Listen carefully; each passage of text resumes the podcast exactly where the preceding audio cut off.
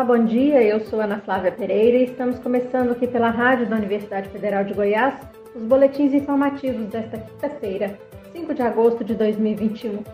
Nossa programação você pode acompanhar nos 870m, pelo site radio.fg.br, pelo aplicativo MinUFG. Os boletins informativos da Rádio Universitária você encontra disponível também em formato de podcast nas principais plataformas digitais.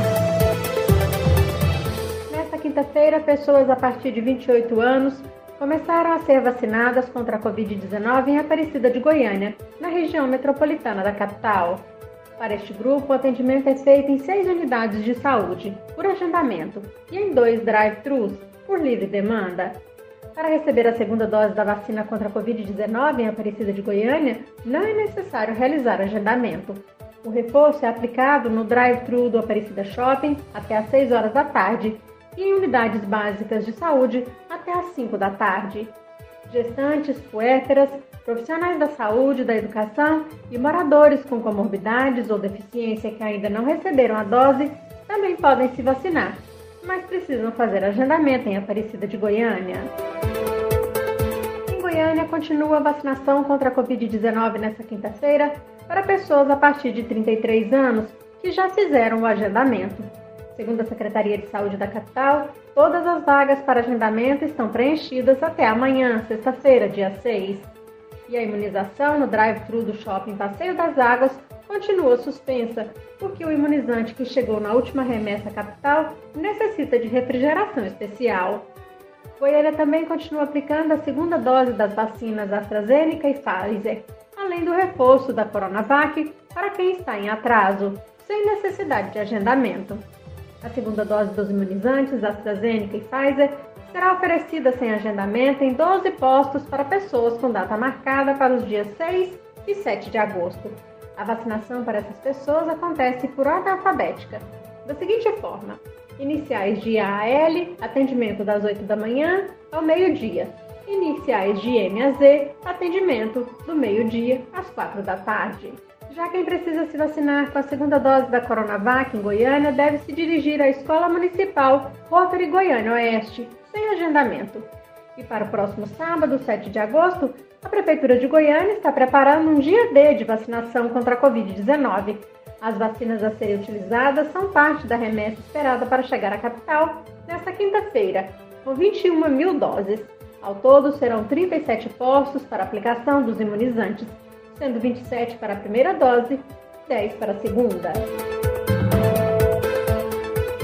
Enquanto o Brasil caminha lentamente na vacinação contra a Covid-19, alguns países já falam em começar a aplicar uma terceira dose aos seus cidadãos.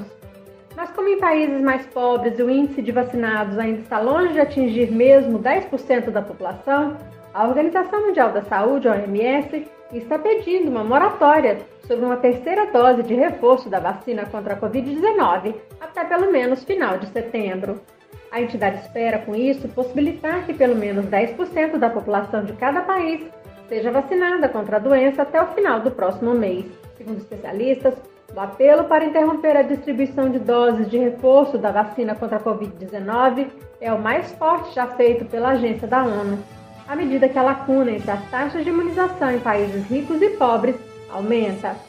Os países mais ricos administraram cerca de 50 doses para cada 100 pessoas no mês de maio, e esse número dobrou desde então, de acordo com a OMS. Já os países de baixa renda só conseguiram administrar 1,5 doses para cada 100 pessoas, devido à falta de insumos. Para a OMS, é preciso haver uma reversão urgente com a maioria das vacinas que estão indo para países de alta renda irem para países de baixa renda. Por exemplo, na semana passada, o presidente de Israel recebeu uma terceira dose da vacina contra o coronavírus, dando início a uma campanha para oferecer doses de reforço a pessoas com mais de 60 anos no país. A Alemanha anunciou na segunda-feira dessa semana que, em setembro, começará a oferecer uma dose de reforço a pessoas vulneráveis. Os Emirados Árabes Unidos também começarão a fornecer uma injeção de reforço a todas as pessoas totalmente vacinadas, consideradas de alto risco, seis meses após a segunda dose da vacina. Em julho, os Estados Unidos assinaram um acordo com a Pfizer e a parceira alemã BioNTech para comprar 200 milhões de doses adicionais de suas vacinas contra a Covid-19 para ajudar na vacinação pediátrica, bem como possíveis doses de reforço. Os casos de Covid-19 estão aumentando em pelo menos 83 de 240 países, segundo contagem publicada ontem pela agência Reuters. No mundo, os casos de infecção pelo coronavírus ultrapassaram os 200 milhões, de acordo com dados divulgados ontem pela Universidade Johns Hopkins, dos Estados Unidos. O crescimento no número de infectados é atribuído à variante Delta, que é mais transmissível. Oficialmente, pelo menos 2,6% da população mundial foi infectada, mas o número real é provavelmente mais alto, já que o acesso aos testes de Covid-19 é limitado em muitos lugares. Se o número de pessoas infectadas constituísse um país, ele seria um pouco menor que o Brasil, que tem cerca de 212 milhões de habitantes, de acordo com a estimativa do IBGE. Os países que notificam a maioria dos casos em uma média de sete dias, Estados Unidos, Brasil, Indonésia, Índia e Irã, representam cerca de 38% de todos os casos globais relatados diariamente. Somente o Brasil tem cerca de 10% dos casos de Covid-19 do mundo. Os Estados Unidos respondem por uma em cada sete infecções registradas em todo o mundo. No mundo, já foram aplicadas cerca de 4,3 bilhões de doses de vacinas contra a doença, e cerca de 29% da população mundial recebeu pelo menos uma dose, de acordo com a plataforma Our World in Data. Com previsão de retorno das aulas presenciais em todas as unidades da Federação neste segundo semestre do ano, os Ministérios da Saúde e Educação assinaram ontem uma portaria conjunta com diretrizes gerais para o retorno seguro à sala de aula. Vamos conferir as informações na reportagem a seguir. A portaria traz os protocolos de biossegurança já estabelecidos pelos ministérios, como trocar a máscara de pano a cada três horas, manter distância mínima de um metro dentro da sala de aula e evitar o uso de bebedouros coletivos. Segundo o ministro da Saúde, Marcelo Queiroga, já foram distribuídas vacinas suficientes para imunizar ao menos com a primeira dose todos os professores do ensino básico. É possível assegurar que todos os brasileiros acima de 18 anos estarão vacinados com a primeira dose em setembro. Então temos um ambiente sanitário hoje que é mais confortável. Eu não diria que a gente deve baixar a guarda, mas hoje o retorno às aulas ele se impõe e nós não podemos mais postergar. E como a União é que é o carro-chefe, nós queremos é, fazer essa portaria para estimular que todos os estados e todos os 5.570 municípios abram a porta das suas escolas para o futuro do Brasil, que são as nossas crianças e os nossos adolescentes. O ministro da Saúde ressaltou que em julho houve uma queda de 40% no número de casos e óbitos pelo novo coronavírus. O Brasil chegou nesta terça-feira, pela primeira vez desde janeiro, a uma média móvel de óbitos abaixo de mil casos diários. Um levantamento do Conselho Nacional de Secretários de Educação mostra que 18 das 27 unidades da federação já retomaram as aulas presenciais na rede pública de forma híbrida, ou seja, mesclando o ensino presencial com o remoto. A expectativa é que até setembro os demais estados também iniciem o ensino presencial. Por outro lado, a rede particular já aplica o modelo híbrido em todo o país. Durante a assinatura da portaria, o ministro da Educação, Milton Ribeiro, defendeu o retorno às aulas presenciais. E desejar que a nação brasileira possa retomar as aulas para que a gente possa tentar voltar à normalidade no âmbito da educação. Esse é meu desejo. Um levantamento da Unesco mostra que o Brasil ficou ao todo 57 semanas com as escolas fechadas sendo um dos países que passou mais tempo sem aulas, ao lado do Chile, Bolívia e Estados Unidos. A França, por exemplo, ficou apenas 12 semanas sem aula, a Inglaterra ficou 27 semanas e a Alemanha 38 semanas com as escolas fechadas por causa da pandemia. Da Rádio Nacional em Brasília, Lucas Por Deus Leon. E ainda falando sobre volta às aulas e profissionais da educação vacinados contra a Covid-19, Os trabalhadores em educação da rede estadual do Pará aprovaram a realização de uma greve sanitária a partir da próxima segunda-feira, dia 9 de agosto.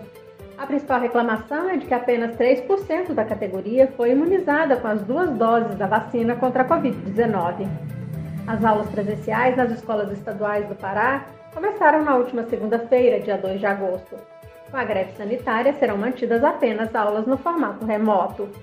Segundo o Sindicato dos Professores do Pará, as estruturas físicas da maioria das escolas estaduais é precária e não oferece condições higiênicas para evitar a proliferação do coronavírus.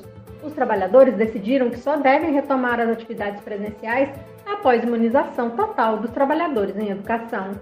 Já a Secretaria de Educação do Pará afirma que a decisão pelo retorno está em consonância com estudos científicos e dentro dos rígidos parâmetros estabelecidos pelos órgãos de saúde pública, adotando as medidas cabíveis e todos os protocolos de biossegurança. E ainda falando em retorno de aulas presenciais, o reitor da Universidade Federal de Goiás, o professor Edivar Madureira Brasil, não vê condições para atender ao pedido do Ministério Público Federal em Goiás de ampliação de aulas presenciais na instituição. Ontem, por meio de ação civil pública, o MPF pediu que a UFG adote a modalidade de ensino híbrido, com retorno parcial de aulas presenciais até setembro. A justificativa do MPF é de que o ensino totalmente remoto não se justifica mais com o avanço da vacinação contra a Covid-19 em Goiás. Segundo o reitor da UFG, a universidade vai se manifestar formalmente sobre o assunto. Ele adiantou, entretanto, que a UFG já adota o sistema híbrido desde o ano passado, com aulas presenciais, principalmente para cursos da área da saúde. Primeiro, nós não estamos parados, nós estamos tendo aula presencial, principalmente as aulas práticas da saúde. Nós temos um GT que está discutindo isso e que está programando um retorno. Então, o que eu tenho sempre dito é o seguinte: hoje nós estamos num, num sistema é, onde parte das atividades são presenciais, parte remotas. Predominam as remotas nesse momento. A gente vai gradativamente aumentando o presencial, diminuindo o remoto, até atingir um novo equilíbrio. Segundo a Procuradora da República, Mariane Guimarães de Mello Oliveira, autora da ação, o objetivo não é obrigar o retorno exclusivamente presencial de aulas na UFG, de modo que os estudantes que não se sentirem seguros possam optar pelo ensino remoto. Mas, segundo o professor Edivar, reitor da UFG, com o semestre letivo em andamento, é muito difícil mudar o sistema de aulas em todos os cursos da instituição. Ele pondera ainda que, para o retorno de aulas presenciais, é preciso avaliar vários fatores. Não vejo condições para a gente voltar em setembro com um número muito maior de atividades, porque tem que ter planejamento, tem que adequar espaços, tem também que avaliar as condições epidemiológicas. Então, tem uma série de fatores que influenciam, né? E eu acho que isso pode acontecer de maneira assim muito pequena durante o curso do semestre, né? Uma disciplina ou outra pode ser transformada, mas ele pode dar um salto na mudança de um semestre para outro. No meio do semestre, isso é sempre muito difícil de fazer. Lembrando né, que atualmente a ocupação de UTIs na rede estadual de Goiás com pacientes com a Covid-19 está próxima a 85%. Em Goiânia, a rede municipal tem quase 75% de ocupação de UTIs. Em 24 horas, até ontem à tarde, Goiás registrou 3.325 novas infecções pelo coronavírus e 106 mortes pela doença. Rádio Universitária você pode acompanhar um novo boletim informativo às 11 horas da manhã. Nossa programação você pode seguir pelos 870M, pelo site radio.fg.br e pelo aplicativo MilFG. Nós também estamos nas redes sociais. Curta nossa página no Instagram e no Facebook. E lembre-se, a pandemia de Covid-19 não acabou. Se precisar sair de casa, use a máscara o tempo todo. Ana Flávia Pereira, para a Rádio Universitária.